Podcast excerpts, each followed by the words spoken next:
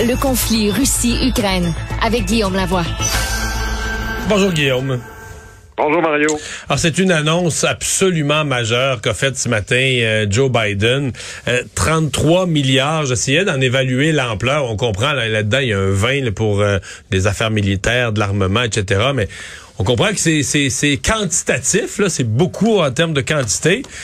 Mais c'est aussi un engagement dans le temps. Quand on demande un montant semblable au Congrès, c'est pas pour faire un don une fois cette semaine. Là. Non, mais c'est gigantesque. Et juste pour prendre un pas de recul, l'aide américaine est déjà rendue à 16 milliards. Alors, la manière dont ça fonctionne, d'ailleurs, c'est la même chose chez nous. Le, premier ministre du Québec ou le premier ministre du Canada, les gouvernements peuvent pas dépenser de l'argent comme ça. Ça leur prend une permission. Cette permission-là est dans le budget, puis le budget, c'est un vote du Parlement. Alors, c'est la même chose aux États-Unis. Joe Biden, il peut pas dépenser un seul dollar sans en avoir la permission. Et là, il était allé chercher une permission au Congrès de dire c'est moi qui va décider quand et comment je veux dépenser ça, mais donnez-moi une enveloppe de 16 milliards de dollars pour aider l'Ukraine. Et là, il arrive au bout de l'enveloppe. Imaginez, le conflit ukrainien, là, c'est pas encore, ça n'a pas encore trois mois, là. Et là, il dit, ben, j'ai besoin d'une autre enveloppe, mais celle-là, il faudrait qu'elle soit de 33 milliards. Alors effectivement, c'est un engagement à la fois en termes d'ampleur, mais imaginez le, message politique extraordinairement puissant que ça envoie à Vladimir Poutine quand les États-Unis disent moi, j'ai demandé la permission d'avoir un autre 33 milliards de dollars. C'est plus que le double de ce que j'ai mis à date. Alors, c'est majeur. Et quel message ça va donner aussi? Vous savez, comme leader, on l'avait, on a épluché ça ensemble. Là, c'est quoi les leçons du leadership dans ce conflit-là, c'est que tu peux pas tu peux pas attendre des autres qu'ils soient plus décidés que toi tu l'es. Alors, si tu veux exercer ton leadership, il faut que tu montres l'exemple. Alors, imaginez quand Joe Biden va appeler ses alliés, dire euh, Bonjour, nous, on a mis 33 milliards. Toi, c'est combien déjà? Et là, ça va mettre une pression sur les autres. Puis d'ailleurs, si on fait l'équation, qui va être un peu difficile, l'équation, la règle du pouce facile, c'est que le Canada, c'est à peu près 10% des États-Unis. 10% de sa population, 10% de son économie, ben 10% de 33 milliards, c'est 3,3 milliards de dollars. Américains, donc 4 milliards canadiens si on fait un chiffron.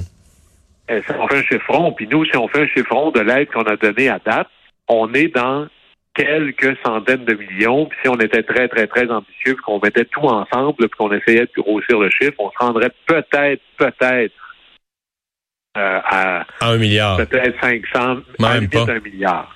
Mais, euh, mais je sais que ta thèse à toi, c'est que même si des soldats américains ou des soldats de l'OTAN n'ont pas leurs bottines en sol ukrainien parce qu'on n'est pas dans la guerre, que dans les faits, on, y est, on est engagé, on, est, on a le, bras dans cet ordre-là. Mais c'est une coche de plus. L'engagement de Joe Biden aujourd'hui, tu dis, écoute, les Américains sont dans cette guerre-là, derrière l'Ukraine, mais dans cette guerre-là, pour pour euh, pour faire reculer et pour faire perdre euh, Vladimir Poutine. Ah, absolument. Et, l'idée des, des, fameuses, en anglais, on dirait les, les, de soldats sur le sol, c'est pas ça qui déclare la guerre. Alors souvent, la déclaration de guerre, c'est un état de fait, c'est-à-dire je pense que nous sommes en guerre ou sinon c'est une déclaration officielle. Mais oublions pas, par exemple, que l'Allemagne a déclaré la guerre aux États-Unis lors de la Deuxième Guerre mondiale, à peu près le lendemain ou quelques jours après l'attaque de Pearl Harbor, quand, le, quand les États-Unis ont déclaré la guerre au Japon. Puis là, il y a eu quelque chose par la poste qui dit en passant, nous, l'Allemagne, on vous déclare la guerre. Il n'y avait pas eu à ce moment-là de bottes américaines sur le sol allemand avant très, très longtemps. Ça a même pris au moins un an avec un, il y a des combats entre les Américains et les troupes allemandes.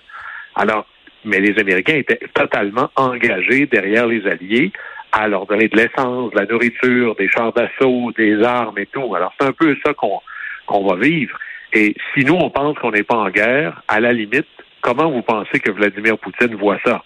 Lui, il doit très, très bien faire l'analyse.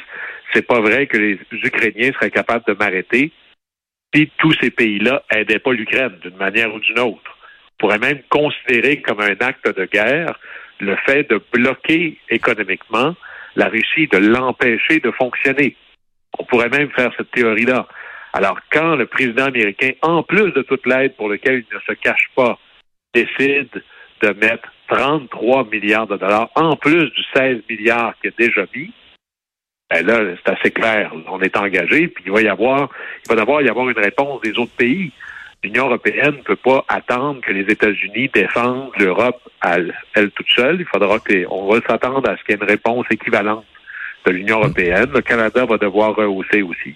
Alors, ça envoie un message très, très fort. Guillaume, parlant de messages forts, euh, ce qui se passe en ce moment là, dans la capitale Kiev, qui avait été euh, bon, relativement épargné là, dans les dernières semaines et qui là qui se retrouve le jour où le secrétaire général de l'ONU, Antonio Gutiérrez, visite la capitale, euh, visite et rencontre Vladimir Zelensky. Ben, la capitale est frappée par au moins deux missiles. On passe des missiles hypersoniques puisqu'il n'y a même pas eu de sirène entendue dans la ville.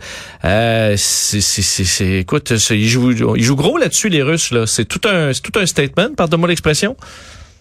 C'est certainement un, geste fort. Bon, le fait que ça tombe la journée où le secrétaire général des, Nations Unies était en visite, bon, sa sécurité à lui n'a pas été mise en danger, mais ça envoie vraiment une image où ça devient absolument difficile, voire indéfendable pour la Russie, de faire à croire d'une manière ou d'une autre que c'est la victime là-dedans. Là. On en parlait hier, le, secrétaire général des Nations Unies, quand il se promène en Ukraine, il voit des choses qu'il n'a pas vues à Moscou. À Moscou, c'est pas tellement détruit. Alors, ça envoie l'idée aussi, c'est un message en disant, je sais que Zelensky, qui est un peu le héros de la planète, il fait ses, il fait ses apparitions euh, par euh, Zoom et autres en direct de Kiev souvent. Alors, je vais aller les frapper là où ils sont. Et cette bataille-là, ben, on n'est plus au Moyen Âge, puis on, est capable maintenant de frapper des cibles, même à très grande distance sans mettre les soldats russes en danger. Alors évidemment, ce qui va être intéressant de voir, c'est quel genre de réplique il va y avoir. Est-ce qu'il va y avoir des, des répliques de missiles qui iraient frapper des cibles russes, mais à plus grande distance? Et ces messages militaires-là, c'est assez intéressant ou fascinant parce que autant en diplomatie, des fois, on se fait des messages comme ça, mais il y a le même genre de truc au niveau militaire. Et ce qui est arrivé aujourd'hui, ça me faisait penser à ce qui est arrivé à la Deuxième Guerre mondiale en Deuxième Guerre mondiale, il y avait une espèce d'entente ou de manière de faire la guerre où on ne fait pas ça attaquer des cibles civiles non militaires. On ne bombarde pas les villes.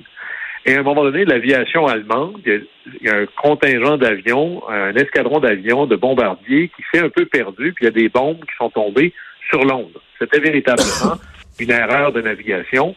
Immédiatement, euh, l'armée de l'air britannique est allée envoyer des bombes sur Berlin. Alors, tu m'as fait ça, je vais te faire la même chose. Ça va être quoi la réplique de même taille ou de même genre de l'armée ukrainienne pour cette attaque-là à Kiev, où est-ce qu'il n'y avait pas, pas une cible militaire, c'est loin, c'est pas là que sont les combats.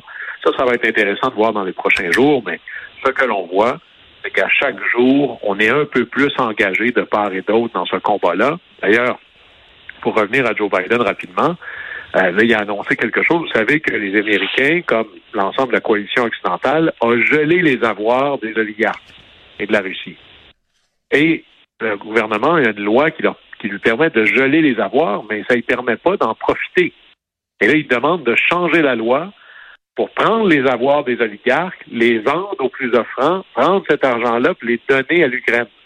Alors là, on change en plus de, de, registre. Et ceux qui pensent que les oligarques vont peut-être se, se, rebeller contre Vladimir Poutine, on va raconter une histoire qui est un peu une illustration de la relation où un oligarque dit euh, à Vladimir Poutine, écoute, là, j'avais 5 milliards de dollars, les Américains en ont saisi 4.